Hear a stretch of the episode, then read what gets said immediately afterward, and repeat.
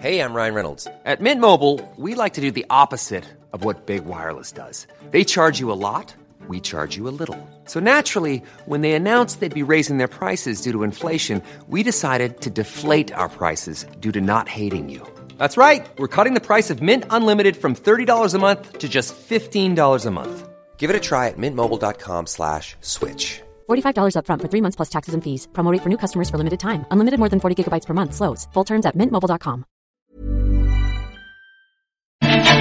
Vamos a platicar con Gisela Bolívar, es asociada del Consejo Mexicano de Asuntos Internacionales de Comexi, a quien me da gusto saludar en la línea telefónica. ¿Cómo estás, Gisela? Buenos días.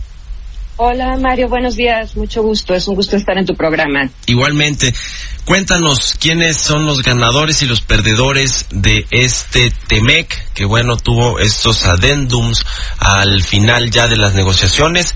Eh, el Washington Post dice que México es el gran perdedor, pero así varios análisis que se han hecho, sobre todo en Estados Unidos, que pues se desagregan ahí todo el tema entre demócratas, republicanos, Donald Trump, en medio de un impeachment que Nancy Pelosi le quiso abrir al presidente eh, de los Estados Unidos, es decir, en medio de su tema político, ellos dicen que el perdedor fue México y que los ganadores pues se encuentran ahí repartidos en, demócratas, eh, republicanos y el presidente. Mira, la verdad es que yo creo que México también es un ganador, porque al final del día este tratado le da una mayor certeza, una mayor seguridad jurídica también y fortalece el Estado de Derecho.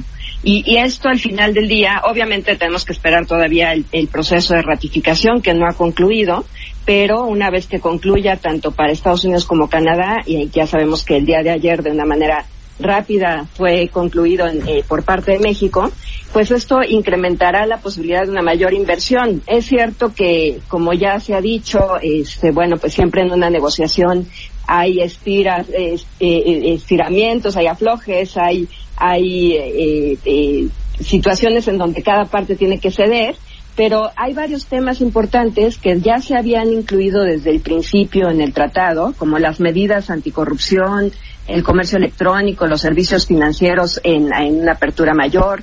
Eh, obviamente está el tema laboral, el tema medioambiental, los mecanismos de solución de diferencias y todo esto pues tiene que analizarse en conjunto, ¿no? Este, uno de los temas que obviamente han causado gran eh, controversia pues es el tema laboral.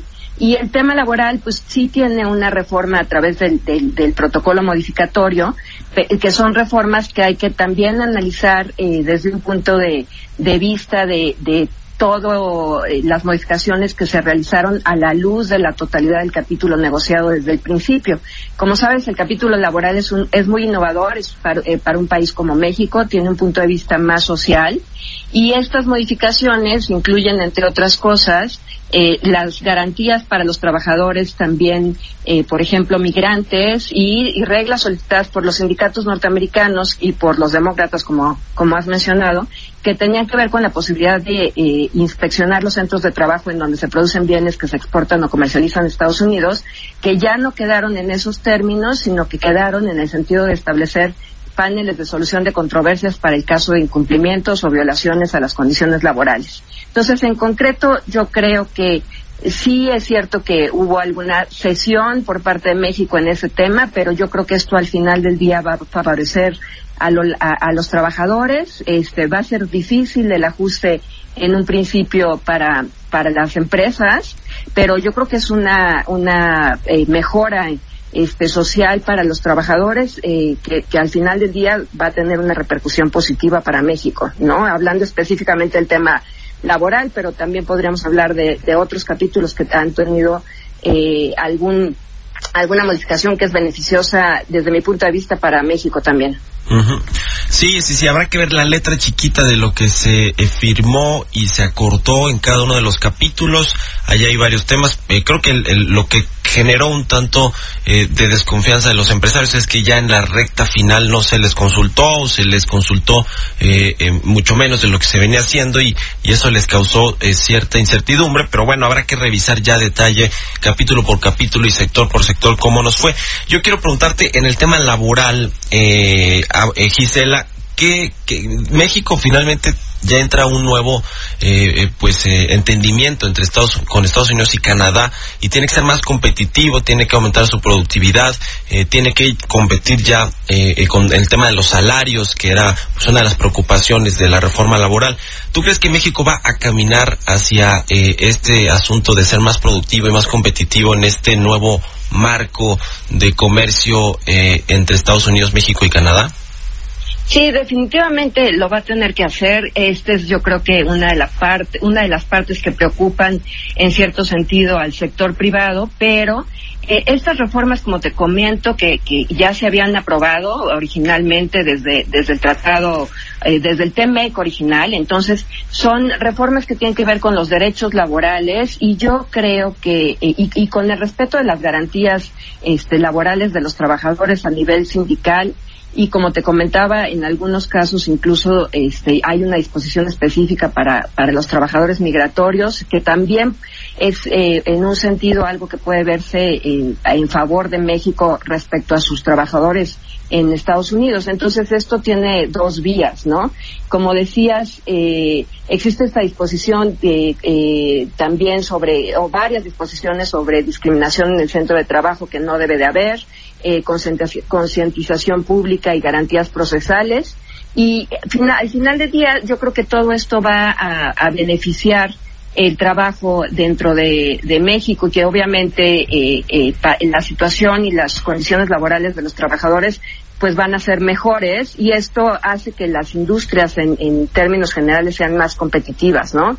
Este, hablando también de, la letra chiquita, como decías en otros capítulos, pues, por ejemplo, en el capítulo 1 hay una modificación sobre la relación con acuerdos de medio ambiente y conservación y ahí se citan a varios acuerdos abarcados que se incluyen, este, eh, por ejemplo, protección en materia ambiental eh, sobre la capa de ozono y algunas modificaciones que eso va a tener que cumplir también Estados Unidos, ¿no? Este, se habla también de las modificaciones, bueno, no solo se habla, sino se incluyen en el capítulo 4 las modificaciones de reglas de origen y esta es una regla, este, que ya se había negociado desde el TEMEC, pero que ahora se incluyó también en la parte correspondiente al, al acero, ¿no? Al, al, al, contenido de acero.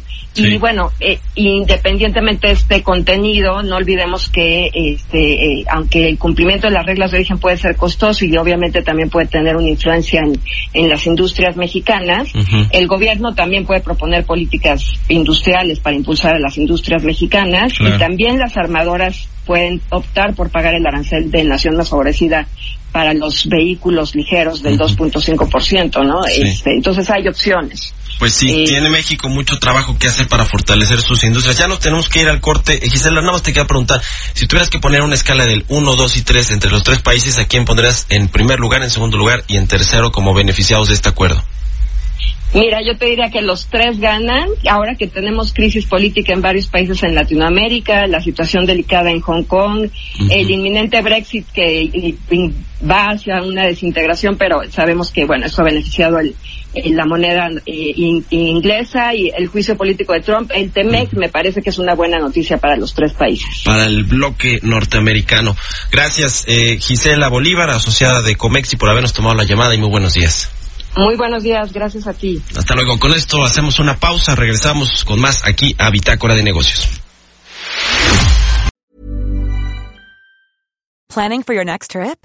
Elevate your travel style with Quince. Quince has all the jet-setting essentials you'll want for your next getaway, like European linen, premium luggage options, buttery soft Italian leather bags, and so much more. And is all priced at 50 to 80% less than similar brands. Plus, Quince only works with factories that use safe and ethical manufacturing practices. Pack your bags with high-quality essentials you'll be wearing for vacations to come with Quince. Go to quince.com/pack for free shipping and 365-day returns.